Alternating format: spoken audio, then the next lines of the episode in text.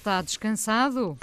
Ui, completamente relaxado. Sabe que 2019 tem sido um ano para mim de dolce far niente. Bem sei, bem sei. É. Nunca, nunca está ativo, nunca Não, anda de gravação não. em gravação. Não, o que é isso? Gravações? O que são gravações? Não, nada, não, disso, nada disso. nada disso. O que quer dizer que está, usando aquela expressão tão portuguesa, vivinho da Silva, não é? Sim, sim. Uh, Se quiser, até a minha única ocupação é falar com ela, não é?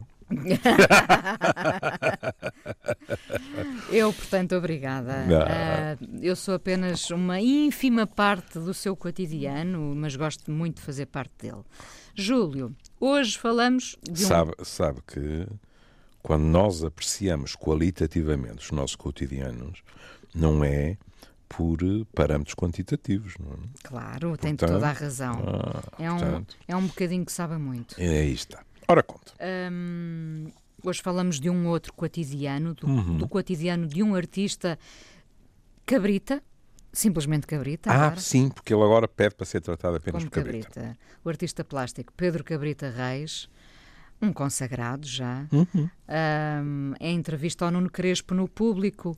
ah, logo à partida, o, o título eh, interessa-nos muito, diria, também pelo que conheço de si, porque eh, o Pedro Cabrita Reis diz os artistas estão condenados a olhar de forma inquieta. Uhum. E eu gosto de pensar que a arte é sempre provocação, Uhum. provo- provocação no sentido em que algo é provocado, não é? E, portanto, a obra nasce disso que é provocado, Uhum. provocação, mas, obviamente, e mais uma vez chamando aqui José Mário Branco, a, a arte é inquietação. Se quiser, é um inquieto que depois vai inquietar outros. E, e é a razão de ser maior da arte, eu diria, não é? Porque, porque, quer dizer, as árvores são bonitas e também são, de certa forma, uma obra de arte, mas fazem parte da natureza, não são ah, provocadas, não é? Ah, ah, aí, e por que não, estamos num programa longo, poderíamos dizer assim, bom, mas aí depende da atitude do artista. O artista pode estar debruçado sobre si mesmo. Sei lá. Ah, há, há, há escritores, se bem me lembro, Selinger fez isso, que a partir de uma certa altura decidiram que não publicavam mais nada. E escreveram, na mesma. Podemos depois dizer, ah, sim, está bem, mas eh, a seguir foi publicado ou não foi. Então, não interessa. Mas eh, ele ou ela, numa determinada altura, disse: agora aquilo que eu faço, ou escrevo, ou etc., não sai de quatro paredes, fica aqui. Não é o habitual. O artista, em geral, é, como o Pedro Cabrita Reis, oh, peço desculpa, como o Cabrita diz, ah, um ser inquieto, mas que também sente a necessidade de eh, propagar essa inquietação aos outros. é. Expandir, É. expandir essa, no fundo, estamos aqui a falar um artista e a sua forma de ser, não é? Uhum.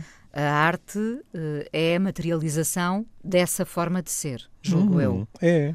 Porque, repare, quando, quando lhe perguntam, Ele fala do olhar autocentrado, não é? e, e diz que o dele não é, não é? ele diz assim: como é que, perguntam-lhe, como é que um artista olha para o mundo?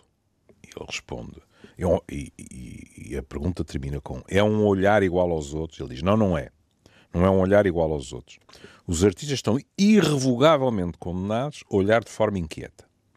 E é inquieta porque estão sempre na posição de tudo abarcar e receber. E depois trabalhar tudo isso. Ou seja, não é um olhar passivo, porque nós podemos olhar e não partir daí para mais nada, não é? É, é, Até poderíamos, nessas alturas, dizer limitamos-nos a olhar, não estamos verdadeiramente a ver. Pronto. Mas não vamos entrar em léxicos. Mas o que ele está a dizer é que nos artistas, e é muito curioso, porque isto é uma espécie de abençoada praga, ele diz que estamos condenados, irrevogavelmente. Não, não há livre-arbítrio nisto. Hum? A tudo abarcar e receber. Mas podiam abarcar e receber e parou. Não, não.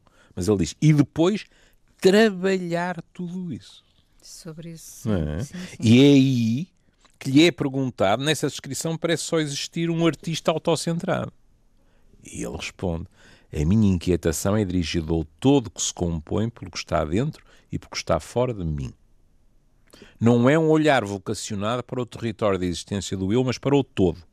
Ou seja, o que ele está a dizer é que tudo lhe interessa, dentro e fora dele, mas, agora vou citá-lo, não há aqui nenhum enunciado autorreferencial. Hum. E agora, e agora o, que, o que ele diz a seguir, deixe-me só acabar isto. A única autorreferencialidade é dada pelo facto de se tratar de um olhar que só eu posso ter. Isto é muito bonito. Porque ele está a dizer é assim: o meu olhar é realmente único. E nesse sentido, realmente eu estou autocentrado porque não tenho. Não tenho outro olhar. Só o meu é que me pode servir de instrumento. Mas a partir daí, não estou hipnotizado pelo meu umbigo. Não. Este olhar é único, mas depois de ser único, é um olhar sobre o mundo e que vai devolver, através da obra de arte, a realidade que eu abarquei. É muito curioso um, aprofundar esta questão da arte, porque uhum. a arte pode parecer-nos sempre um, um exercício narcisista, uhum. mas ao mesmo tempo o artista transforma, aliás, como ele diz, o artista não nunca uh, observa apenas, transforma uhum. e quando transforma está no fundo a devolver ao mundo uhum. um certo olhar, não é? Uhum. E agora atenção, porque isso poderia uh, levar-nos a considerar, então está bem, neste, neste trajeto neste, neste jogo do anelzinho, como quiser, uh, então temos o artista, que é ativo, e depois temos aqueles que leem ou contemplam a obra do, do artista, que esses são receptores passivos. Não, não. Na realidade, tanto a Inês como eu, seja quem for, depois vai olhar também com um olhar que é único, que é o nosso, para aquela obra de arte. E, portanto, também a vamos transformar. Eu, eu como observadora, também faço parte de claro. uma ideia de intervenção? Claro. Claro, não, não há duas pessoas que olhem da mesma maneira para o mesmo quadro ou que leiam da mesma forma o mesmo Sim, livro. Mas, mas percebe, no fundo, repara, uhum. a, a, a, ideia do espectador Sim. é muito redutora, porque o espectador não está apenas a ver está, claro, está a ver, está a observar, está a assimilar, Sim. está a intervir. Isso foi o que eu disse. Pois, pois, mas. Por isso pois, é que não é passivo. Claro, mas eu estou-lhe a hum. dizer, a, a, a, a, ideia que nós temos uhum. de espectador uhum. é redutora. Ah, sim, claro. Agora vamos ver. Também uh, não vale a pena uh, roçar uma certa forma de cenobismo. É evidente que. Uh, quando nós falamos de um espetáculo e de assistir a um espetáculo, há uma dimensão de passividade nisto. Nós estamos sentadinhos e suponhamos que estamos no circo. Pronto, está o domador e os tigres saltam por dentro das bolinhas ou dos arquinhos, ou lá o que é, e nós estamos a assistir. É verdade. Agora, é indiscutível que nós transformamos de acordo com o que é a nossa visão do mundo, de acordo com o que foi, com o, que foi o nosso trajeto, etc., nós transformamos aquilo que vemos. No sentido de ter uma alucinação visual, não. É, é mais complicado que isso e menos psicopatológico. No sentido que, ao darmos um significado ao que vemos, olha, por exemplo, não sei como é que acabei no circo, mas eh, uma pessoa pode olhar para o domador e para as feras e dizer quando é que isto finalmente é proibido. Isto é um espetáculo vergonhoso. Hum? Se considera que não deve haver animais no circo. Ou seja, ele, aliás, diz de uma maneira, na minha opinião, muito bonita, porque diz assim: não se trata de ser autocentrado, mas perceber que um olhar não pode partir senão daquele que olha. Exatamente. Tanto o artista como aquele que depois está a admirar a obra do artista. É, eu gosto da, da ideia da devolução. É. Não é? Portanto, o artista uh, transforma e devolve. Exatamente. E aliás, pronto. Ai, menina, menina. Vem-me sempre baralhar aquilo que eu tenho programado. Mas é assim, mais vale agora do que depois não ter tempo para dizer. Porque já me conhece, é? eu fui logo vasculhar uh, entrevistas dele. E encontrei uma, uma entrevista em que, desde logo, é muito curioso, porque ele diz. É melhor dizer ao contrário. Ele diz: uma obra de arte, de alguma forma, transforma o mundo. Isto, isto é importante. É? A mim reenvia-me sempre para Van Gogh e para a maneira como ele retratava. E para ele e outros artistas dizerem: Mas se quer exatamente igual, tira uma fotografia que estava a nascer. Hum? Uh, uh, Van Gogh dizia: Eu quero é tentar perceber o que é aquela pessoa, não fazer uma coisa igualzinha à aparência da pessoa. Hum? Pronto. Ele diz: Uma obra de arte, de alguma forma, transforma o mundo, e agora veja isto, e devolve-o às pessoas com essa transformação incluída. E agora vem a frase que, para um psi, faz logo crescer água na boca. Essa transformação aumenta a forma como as pessoas veem o mundo, ou seja, enriquece o arsenal da pessoa que vê a obra de arte. É uma expansão para todos, repare. É, Exatamente. É uma expansão do artista para Exatamente. o artista e para o público que recebe e, a transformação. E porquê é que eu ia começar com uma, uma frase e depois uh, resolvi buscar esta? Porque ele às tantas fala da palavra e diz que é um palrador e que não pode fazer nada contra isso, nem quer, que gosta de falar. Porque isto que ele disse da obra de arte, ele vai dizer: gosto de fazer isso com as palavras. Ora, isto para um psi é um maná. Porque, sob muitos aspectos, o que nós fazemos é vizinho de, de andar ou de vivenda de, daquilo que ele está a falar. As pessoas falam connosco. Nós temos, entre aspas, um olhar sobre aquele discurso, que evidentemente é influenciado pela nossa formação, eh, é influenciado pelo nosso trajeto pessoal também, é bom não esquecer isso, e temos de estar atentos, etc. E em muitas alturas, as pessoas têm têm às vezes a sensação que ah, estes psis estão sempre lá numas interpretações estranhíssimas e depois nós não entendemos nada. Não é nada a regra, digamos assim. É muito mais frequente que nós estejamos a pegar nas palavras daquela pessoa.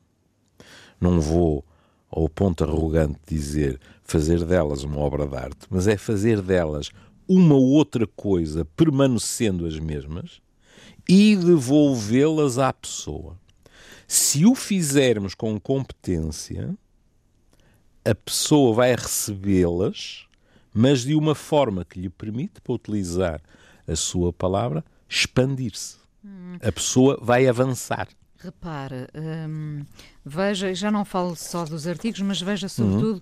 o que nós vamos fazendo aqui uh, nos programas longos, claro, uhum com canções e poemas. Claro. Nós fazemos a nossa interpretação, sendo uhum. que, como se tem percebido, muitas vezes temos um olhar diferente sobre o significado uhum. que ali está, não é? Uh, é a nossa perspectiva de cada um que nós uh, enviamos para o outro, para Exatamente. os outros, não é? Exatamente, que podem aceitá-la ou podem dizer não acho nada.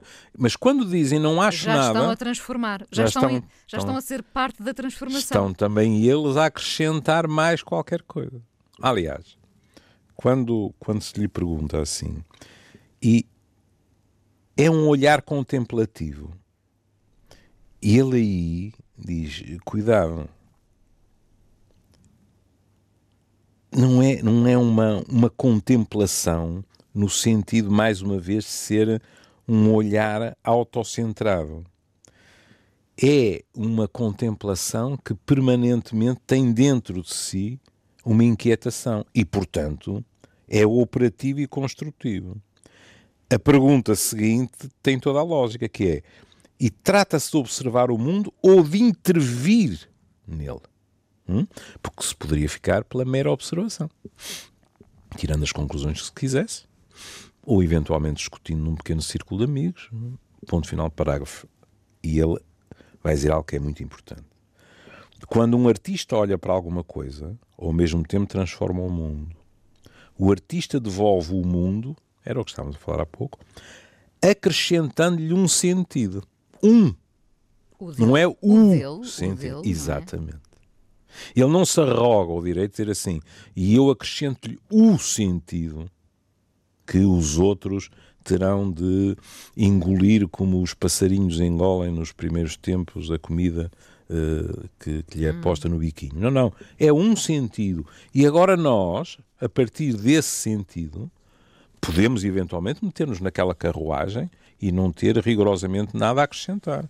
Mas com muita frequência haverá também acrescentos nossos, digamos assim, que serão importantes. É por isso que, a nível da literatura, uma das diferenças entre a leitura em ecrã e a leitura em livro que faz os educadores torcerem o nariz é eles dizerem que a leitura em livro é muito mais estimulante em termos de imaginário para o leitor do que a leitura em ecrã. E que se está a perder, não é? Porque, porque isso, isso dá trabalho. Hum. Repara, uh, hoje em dia eu percebo que uh, para quem tem pouco tempo entre ver uma coisa, um, um filme, uma série uhum. uh, e ler um livro, se calhar as pessoas preferem uh, uhum. a papinha toda feita, ou seja... Oh, Inês, nós falámos aqui de uma professora de literatura inglesa a dizer já não consigo que os meus alunos, Sim. literatura inglesa, Sim. leiam uma peça de Shakespeare até ao fim, estamos Sim. conversados. Não eram de física ou de química, eram de literatura. E era grande demais para ele. Portanto... Uh por aqui se percebe a forma como nós estamos a lidar um, com, eu diria até com a arte em geral, não é? Nós procuramos uh, a via mais fácil, uhum. uh, o que quer dizer que estamos a, podemos vir a deixar determinada forma artística quase órfã, porque se nós não temos posição sobre o que recebemos, uhum. não é? Estamos a deixar a arte ao abandono. E isso é uma questão, aliás, que não é, não é recente. Repare, uh, a primeira vez, mas como é óbvio, eu tenho um alibi barra acusação uh, no bolso, que é eu não sou um conhecer. Mas a primeira vez que eu entrei, hum, há muitos anos, no, no, no Museu de Picasso em, em Barcelona, eu tive um, uma reação uh, muito curiosa e que me honra pouco. Foi, e, imediatamente guardei-a para mim. Ninguém me ouviu um decibel. Porque pensei assim, que curioso. Ele, ele pintava espantosamente bem num estilo clássico. Ou seja, este seu amigo, atento, humilde, venerador e ignorante, estava tão habituado a ver os Picassos uhum, habituais, uhum. mais habituais, quer queiramos, quer não, que ao ver aquilo pensou assim: Ah, então se ele quisesse, tinha ficado neste estilo e era grande na mesma. Porquê é que isto é importante? Porque de vez em quando, ao longo do século XX, você ouviu e leu pessoas com esta dúvida, mas uh, isto é uma obra de arte mesmo? Ou é simplesmente o capricho de alguém que atirou tinta para a tela, que uh, esculpiu qualquer coisa que não faz a mínima ideia do que seja, etc. Portanto, o critério de, daquilo que é arte tornou-se, se calhar de uma forma inevitável, uh, muito mais fluido. Mas repare, só é validado de facto uh, quem tem trabalho feito ou quem tem talento previamente reconhecido. Não, mas, não, não, é qualquer um que é um Pollock, não é? Apesar claro, de ser fácil atirar tinta claro. para a parede, não é? Eu lembro de ver um documentário e lá está. Porque depois aí entra muito uh, a nossa nostalgia de não sermos apanhados na nossa ignorância. Eu lembro-me de ver um documentário qualquer de um, de um, americano que quem atirava as tintas para, o, para a tela era o macaco dele. E aquilo tinha sucesso. E agora uma pessoa tem que decidir: ou o macaco é um artista, ou ele andou-nos a aldrabar com muito sucesso. E isso não me custa muito a acreditar. Percebe? Porque, na realidade, eh, eh, na arte mais clássica, digamos assim, eh, era a pessoa podia gostar mais deste estilo ou daquele estilo. É? Mas era muito difícil nós ficarmos naquela situação de mas espera aí, isto é mesmo arte ou não é arte? Não é?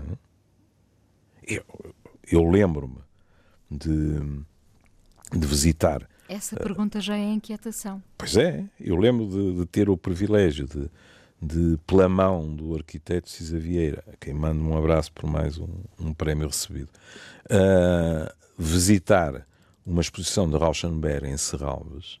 Hum, e, e, foi fascinante porque ele abriu-me horizontes. Pronto, vou repetir, eu sou um ignorante em arte ele abriu-me horizontes para obras que eu não teria a menor capacidade, nem, eu nem eu ia dizer analisar, não era analisar, era de gozar, digamos assim. Mas também não lhe escondo que houve uma outra situação em que ele, em que ele próprio me disse: não sei. Isto significa que aquilo deixa de ser uma obra de arte? De modo algum. Mas aí, como a Inês sublinhou, também é necessário que estejamos perante alguém que, olha, até diria isto, que tem algum reconhecimento ou muito por parte dos seus pares. Que já foi validado. Que já foi validado por alguém. É? Isso conta. Agora, depois há, outra, há outro aspecto que ele aborda que eh, para mim foi muito agradável porque eh, eu tinha falado disto há há muito pouco tempo numa, numa, num encontro em Braga. É que é-lhe perguntado assim: uh, uma vez afirmou que os artistas conhecem o mundo sem saber que o conhecem. E que este conhecimento, diferentemente de um filósofo ou cientista, é intuitivo. Ainda concorda com esta ideia?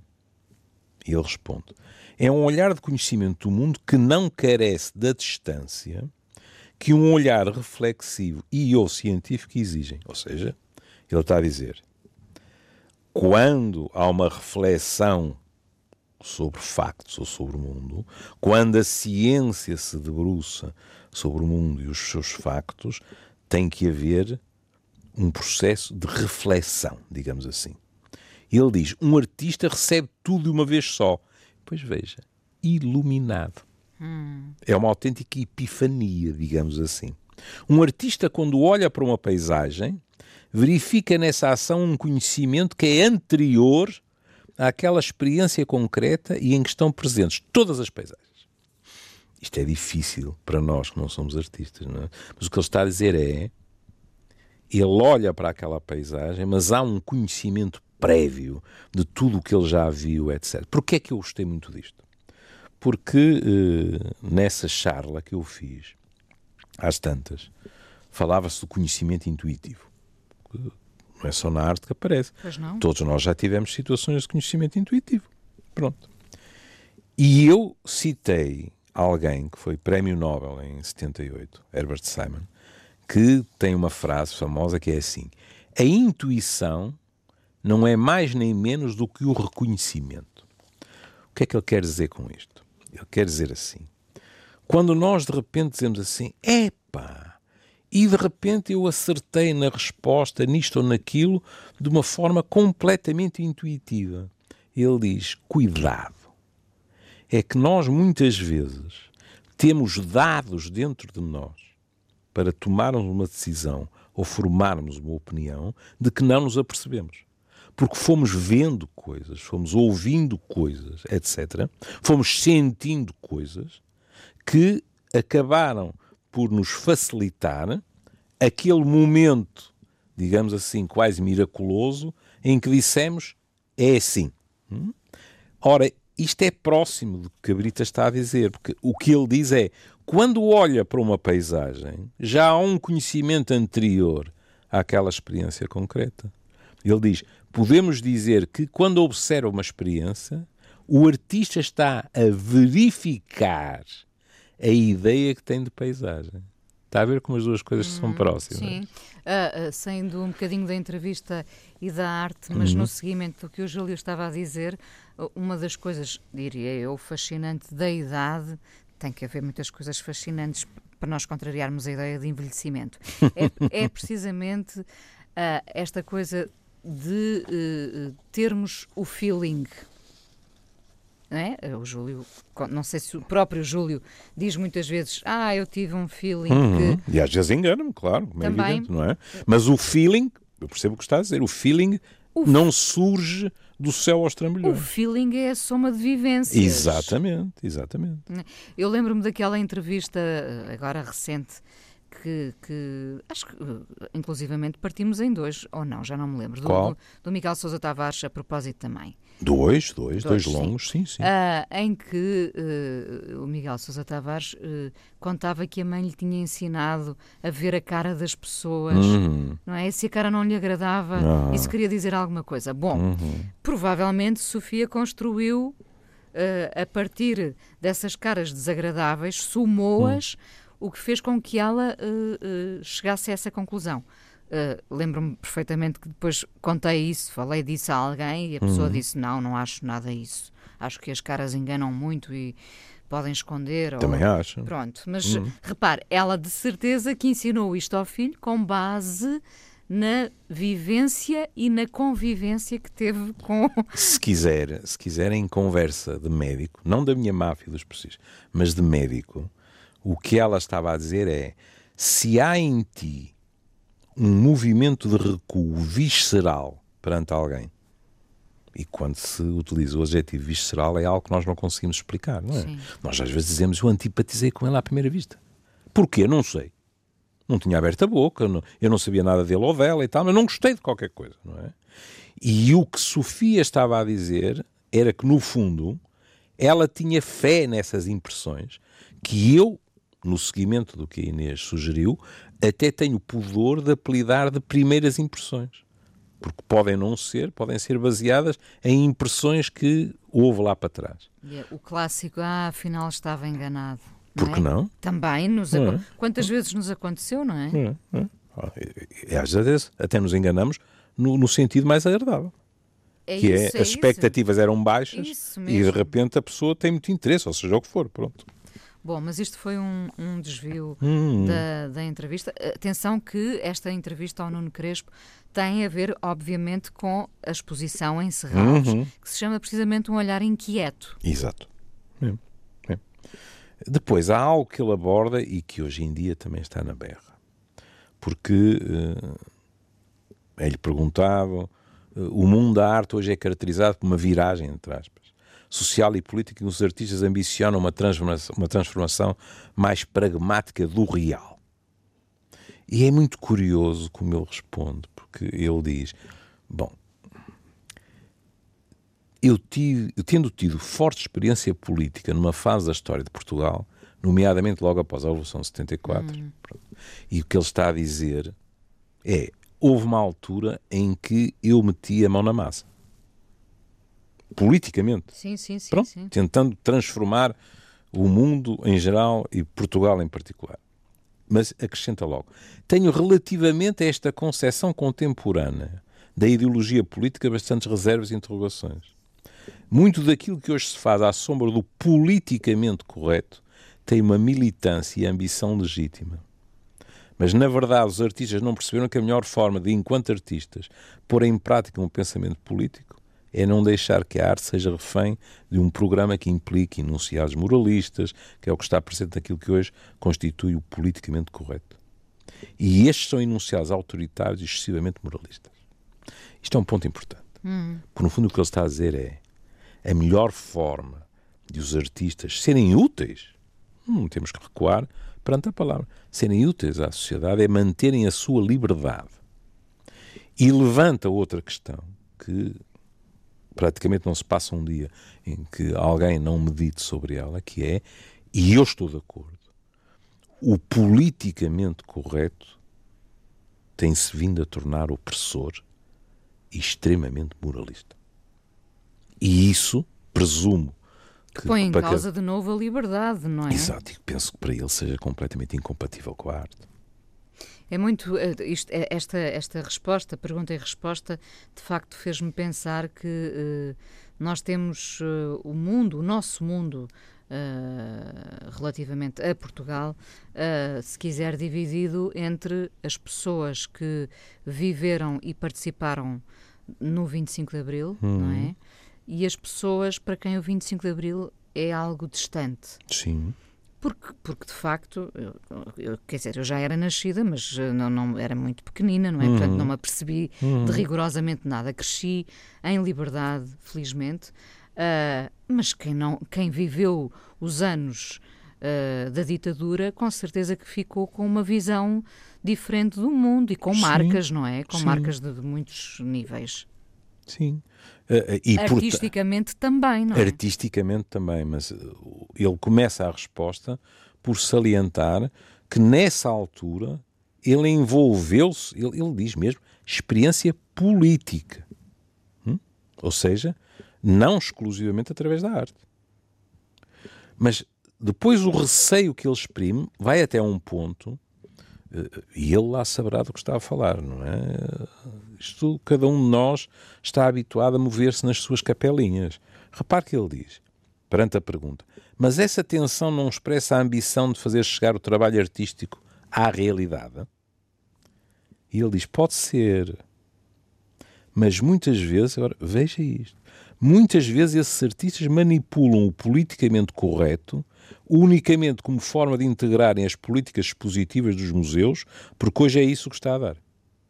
Ou seja, ele aqui diz pura e simplesmente por uma causa que em si mesma é mais do que válida e até consensual, há pessoas que de uma forma oportunista, aqui a palavra é minha, que de uma forma oportunista vão utilizá-la porque acham que assim mais facilmente, por exemplo, integrarão determinadas exposições ou conseguirão expor nos museus. Não faço a mínima ideia se no mundo da arte isso está a acontecer ou não. Se está a acontecer, é oportunismo, como existe oportunismo em qualquer outra área. Sim, pergunto-me.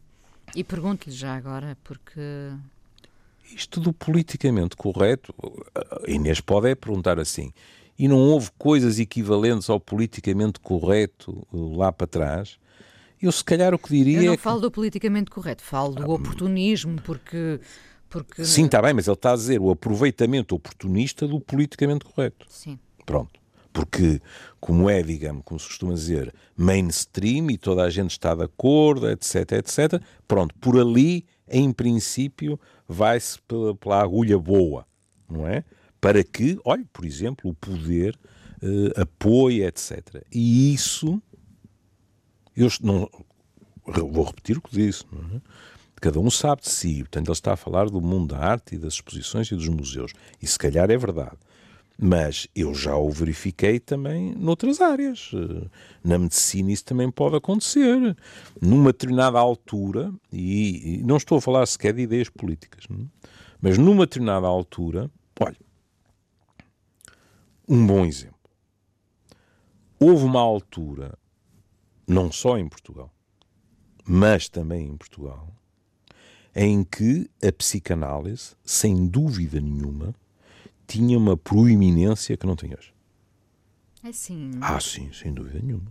Dil sem dúvida. Diluiu-se? Diluiu-se. Diluiu-se. Para dar lugar a quê? Ou o que é que a substituiu já agora? Hoje, hoje uh, terapias cognitivas estão muito mais.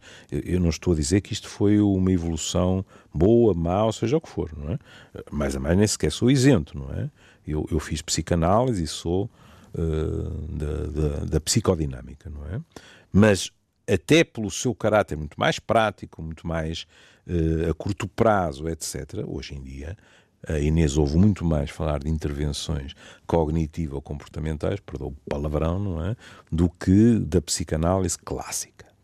Mas eu lembro-me de tempos neste país em que havia pessoas que iam para o divã, mas que eram capazes de, de uma forma, uh, digamos assim, mais ou menos clandestina, ou anunciada quase como megafona, apressavam-se a esclarecer que iam para o divã embora não sentissem nenhuma necessidade de ir para o divã. Iam ou como formação, ou como isto, ou como aquilo, e no meio disso também via oportunismo. Porquê? Porque em determinado serviço o chefe era psicanalista. E se pensava, se eu for psicanalizado, com mais facilidade caio nas boas graças do chefe e subo na vida em geral e no serviço em particular do que se não for. Eu observei casos desses. É engraçado, esse, repare, esse oportunismo uhum. uh, é um dos braços da ideia de sobrevivência. E eu diria que isso faz parte da natureza humana, parece-me, não é? O oportunismo é, hum. uma, é uma. Claro que depois, uh, quando se fala em sobrevivência, alguém poderá dizer: Pois, mas é, isto para mim é ambição, ou é. Hum. Bom, é o oportunismo, não é? Mas é, uma, é, é, é, um dos braços da sobrevivência ou não? O que é que é o oportunismo? É a busca de quê? Reconhecimento, poder. O, o, o oportunismo, longe de mim, eh, dá-lhe uma definição. Mas, mas não tenho problema nenhum em quando chegar a casa ir ao dicionário. Não, mas... mas neste tipo de situação, para mim o oportunismo é alguém fazer qualquer coisa que não faria, mas que faz apenas porque acha que isso lhe poderá trazer benefícios. Hum. No, no limite, a pessoa pode inclusivamente estar a fazer algo com que não concorda. Eu conheci pessoas que avançaram para o divã da psicanálise, não acreditando minimamente na psicanálise. Foi puro e simples. Pronto, lá está. Foi puro e simples oportunismo. Portanto, não essencial à sobrevivência. Depende do que chama sobrevivência. Eh, aqui, o que estava em causa, grande parte das vezes, não era a pessoa ser despedida, era a pessoa subir na vida. E aqui podemos sair sem qualquer rebuço ou problema da psicanálise, porque o mundo está cheio de gente que subiu na vida por vias oportunistas. Olha, em medicina, se bem me lembro, muitas vezes falava-se de infecções oportunistas. Hum. Falava-se e fala-se. Porquê? Porque numa determinada altura o nosso sistema imunitário estava enfraquecido e havia uns tipos maléficos que aproveitavam que entravam ali por aquela brechazinha. Exatamente. Sim. O oportunista também é assim. Vê de onde sopra o vento, as suas opiniões são, digamos assim, maleáveis, como em geral a sua coluna vertebral, não é? E consegue entrar e muitas vezes subir na vida. Agora, e a Inês diz assim: e se eu me mantiver coerente, não posso subir na vida? Claro que pode.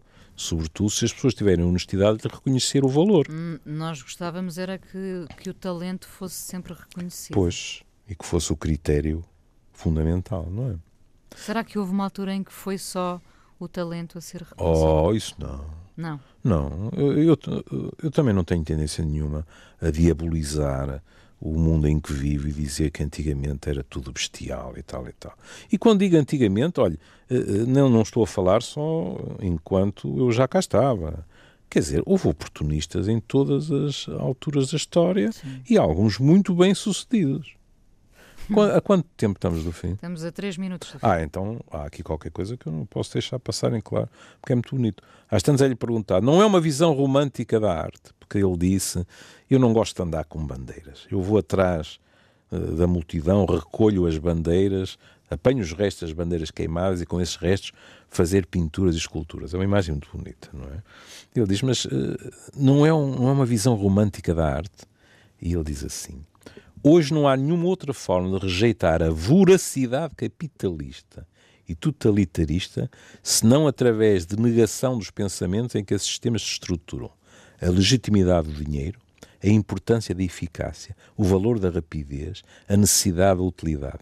Tudo premissas falsas, usadas como matéria de educação, que só levam a uma radicalização da solidão, do abandono e da pobreza. Portanto, ele diz, talvez voltar ao século XVIII e XIX, mas repare como ele caracteriza a sociedade. A legitimidade do dinheiro, a importância da eficácia, o valor da rapidez. Quantas vezes temos nós temos falado disto? Temos que concordar inteiramente. É, é, é. Bom, o artigo do Nuno Crespo diz que a exposição mostra Cabrita, Cabrita Reis, numa dimensão caótica, poética e existencial, uh, o que nos faz à partida querer muito ver a exposição, eu ainda não vi. Nem eu. Uh, pronto, está. No, está no meu, no meu caso é mais grave porque sou está vizinho da perto, exposição. está perto, pois, Pois é. Bom, uh, um olhar inquieto de Pedro Cabrita Reis na exposição de Serralves, na, uh, na exposição de Serralves, na Fundação de Serralves, um, sendo que nós aproveitamos esta entrevista que demonstra precisamente esse olhar inquieto uh, do artista para falarmos do que, o- no fundo do que é a arte, não é? E, e é muito bonita essa ideia de o artista uh, tra- transformar uh, e depois E devolver. e devolver Uhum. o que recebeu. E enriquecendo as pessoas a quem devolve. E é ele próprio também, não é? Claro, claro. claro. Bom, por causa, por causa de- dessa devolução, vamos aqui recordar António Variações, que eh, teria feito há dias, se estivesse vivo, 75 anos. Ah, também é fascinante pensar como seria António Variações nestes tempos, não é? Ah, Eu gosto de acreditar que seria parecido. eu acho que eu acho, não tenho, olha, tenho esse feeling. É, tenho a é. ideia que seria ah, ah, era um permanentemente inquieto. era, é? era, sem dúvida. Vamos então ouvir o Dar e Receber, António Vamos. Variações. Um beijinho, Júlio. E nós até amanhã. Até amanhã. Até amanhã. Dar